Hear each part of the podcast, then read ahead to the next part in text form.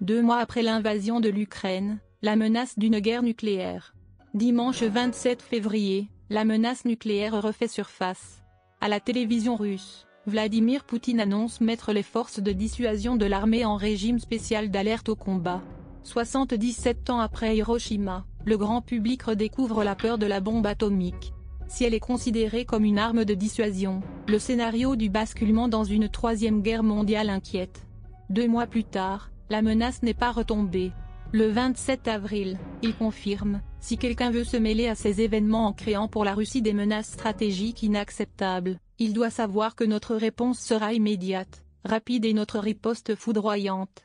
La doctrine stratégique de Vladimir Poutine a-t-elle plongé le monde dans une nouvelle ère nucléaire?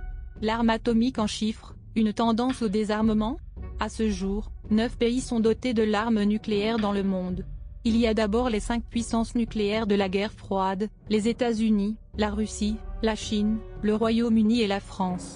A noter que depuis le Brexit, la France est la seule puissance nucléaire de l'Union européenne.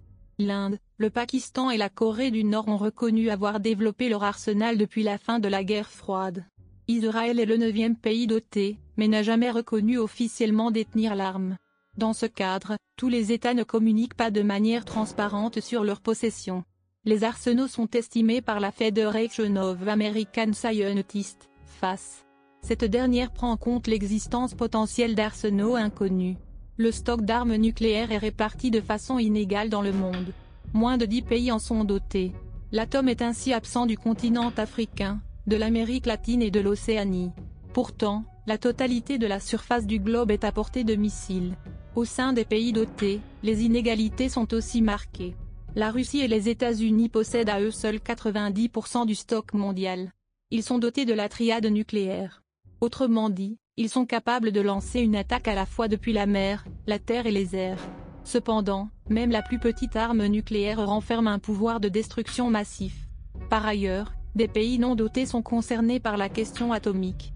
À travers l'OTAN, certains hébergent des armes gérées par les Américains directement sur leur sol. C'est le cas de l'Allemagne, l'Italie, la Belgique, les Pays-Bas et la Turquie. D'autres ont pu être concernés à certains moments parce qu'ils envisageaient un programme nucléaire. C'est le cas du Brésil, de l'Argentine, de l'Algérie, la Libye, l'Afrique du Sud, la Syrie, l'Irak, la Suède, la Suisse, l'Australie, l'Indonésie, le Kazakhstan, la Biélorussie, et bien sûr l'Ukraine. De cette manière, l'arme nucléaire est l'affaire de tous.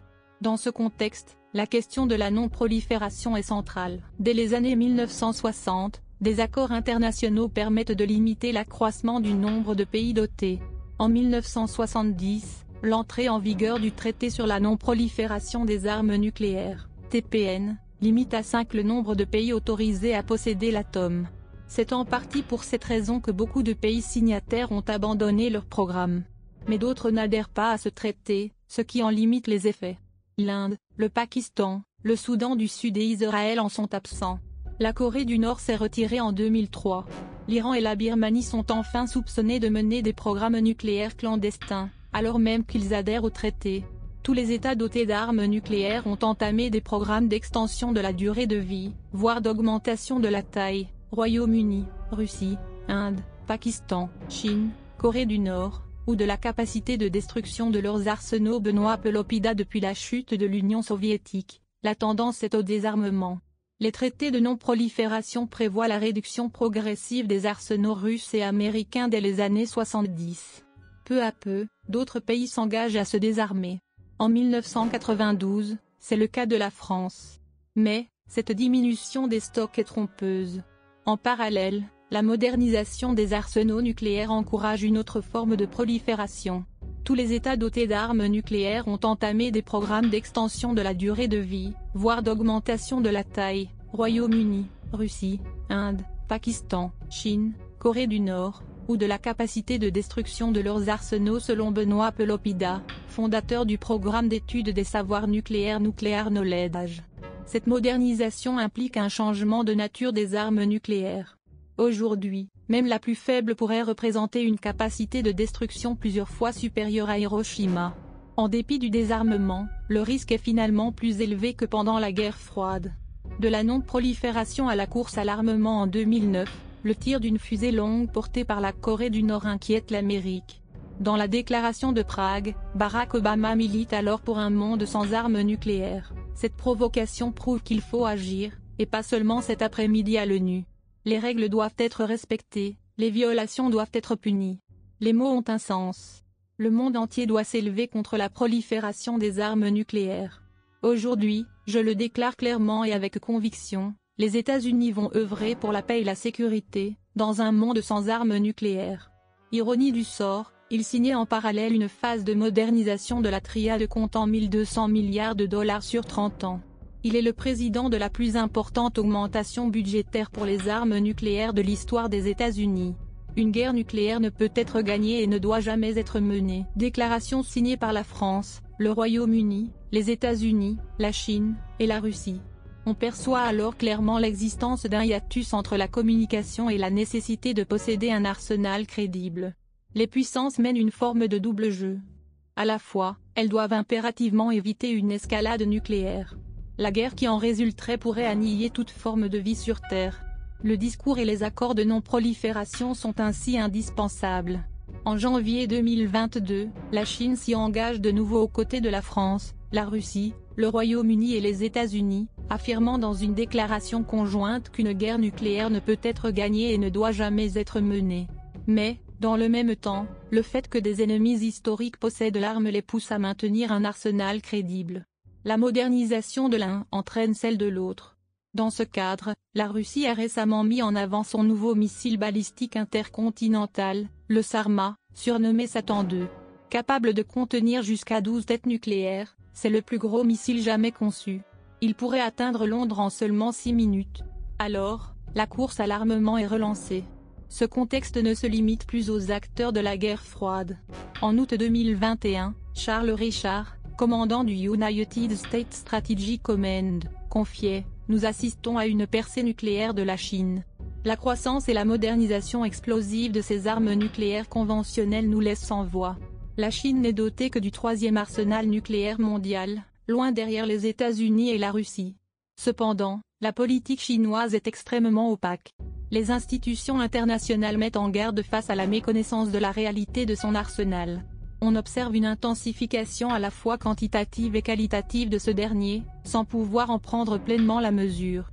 Dans ce cadre, la rivalité avec les États-Unis est déterminante. Cette rivalité s'exerce dans tous les domaines, mais trouve son point d'exergue dans les domaines technologiques et militaires. La Chine s'adapte au développement des programmes défensifs américains, notamment en termes de boucliers antimissiles et de forces conventionnelles à longue portée. En août 2021, elle effectue des tests de missiles hypersoniques de nouvelle génération. Selon le Financial Times, l'événement a surpris les renseignements américains. L'essai témoigne des progrès rapides de la Chine dans le domaine nucléaire. La trajectoire des missiles hypersoniques est difficile à anticiper, ce qui empêche l'adversaire de prévoir ou de se défendre de l'attaque. Selon les observateurs, ces armes pourraient être un moyen de percer les défenses antimissiles américaines. Dans cette course à l'armement, le risque d'escalade n'est jamais loin. 60 ans après les traités de non-prolifération, réguler l'atome reste ainsi une priorité absolue. Dans ce cadre, les accords de Vienne permettent de définir une nouvelle doctrine. Signée en 2015 entre l'Iran, les États-Unis, la Russie, la Chine et les pays de l'Union européenne, ils ont pour but de contrôler le programme nucléaire iranien. Ils permettent la levée progressive des embargos mis en place contre l'Iran à partir de 1995, mais aussi la redéfinition d'une ligne internationale sur le nucléaire. Cependant, Donald Trump chamboule le processus en annonçant en mai 2018 le retrait des États-Unis. L'élection de Joe Biden donne lieu à de nouveaux accords, visant à un retour des Américains. Fin février, à Vienne, un accord allait être signé le programme nucléaire iranien allait être strictement encadré, et les sanctions américaines définitivement levées. Pourtant, tout s'écroule lorsque l'un des signataires décide d'envahir l'Ukraine. Depuis, les discussions s'éternisent. Aucun accord n'a été signé. Ce que l'invasion russe change au contexte nucléaire le 27 février 2022, le monde se trouve en réalité déjà dans un équilibre nucléaire fragile. Le discours du désarmement l'emporte après la guerre froide, mais de nouvelles puissances atomiques naissent. Si le grand public occidental est frappé, ce n'est pas parce que la menace n'existait plus. Au contraire, elle était déjà plus importante que jamais. Mais pour les citoyens européens, la question de la couverture stratégique n'était plus qu'un arrière-fond historique. Selon Frédéric Lemarchand, directeur du Centre de recherche des vulnérabilités, depuis le début de la dissuasion nucléaire, on a produit un discours de rassurance fondé sur l'équilibre de la terreur. Lorsque l'équilibre est brisé, la réalité de la menace refait surface. Depuis 1945, l'équilibre s'appelle dissuasion. Il est fondé sur la crainte réciproque de l'utilisation de la bombe atomique.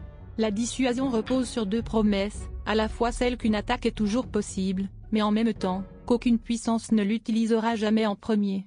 Cette logique vise à empêcher l'adversaire d'agir, en lui promettant des représailles dévastatrices. La dissuasion est donc une doctrine défensive, censée éviter une escalade, et donc, une guerre nucléaire. La forme que prend la guerre d'invasion russe contre l'Ukraine est essentiellement dictée par la dissuasion nucléaire. Benjamin haute couverture Dans le cadre de l'invasion de l'Ukraine, Vladimir Poutine utilise bel et bien la dissuasion. En agitant la menace nucléaire, il dissuade les Occidentaux d'intervenir dans le conflit. Il considère que ce serait alors eux qui auraient attaqué en premier, en intervenant, et donc brisé l'équilibre nucléaire. Selon Benjamin Haute Couverture, maître de recherche à la Fondation pour la recherche stratégique, la forme que prend la guerre d'invasion russe contre l'Ukraine est essentiellement dictée par la dissuasion nucléaire. Mais pour les Occidentaux, l'inégalité du conflit change la donne. L'Ukraine ne dispose pas d'armes nucléaires, ne fait pas partie de l'Alliance Atlantique et ne dispose alors pas du parapluie nucléaire de l'OTAN. Pourtant, elle se trouve face à l'un des pays les plus nucléarisés au monde. Sous couvert de dissuasion, la Russie attaquerait alors un pays qui ne peut pas user de dissuasion en retour. En s'adressant directement aux Occidentaux, elle enjambe l'Ukraine, qui n'est plus un interlocuteur dans ce domaine précis. Pourtant, c'est sur son sol que la guerre se joue. Ainsi, un discours antagoniste est né. La Russie invoque la dissuasion pour tenir à distance les États-Unis et l'Europe. Mais pour ces derniers, la dissuasion russe est un prétexte pour masquer une logique offensive la question nucléaire permettrait de mener une attaque sans subir les sanctions internationales. La dissuasion devient alors une arme en soi. Elle n'est plus défensive, mais bien offensive. Une nouvelle ère nucléaire s'est ainsi ouverte en Ukraine. Selon Pierre Vendier, l'actuel chef d'état-major de la marine française plusieurs indices laissent penser que nous entrons dans une nouvelle ère, un troisième âge nucléaire, qui fait suite au premier, fondé sur la dissuasion mutuelle entre les deux grands, et au deuxième, qui a porté l'espoir d'une élimination totale et définitive des armes nucléaires après la fin de la guerre froide.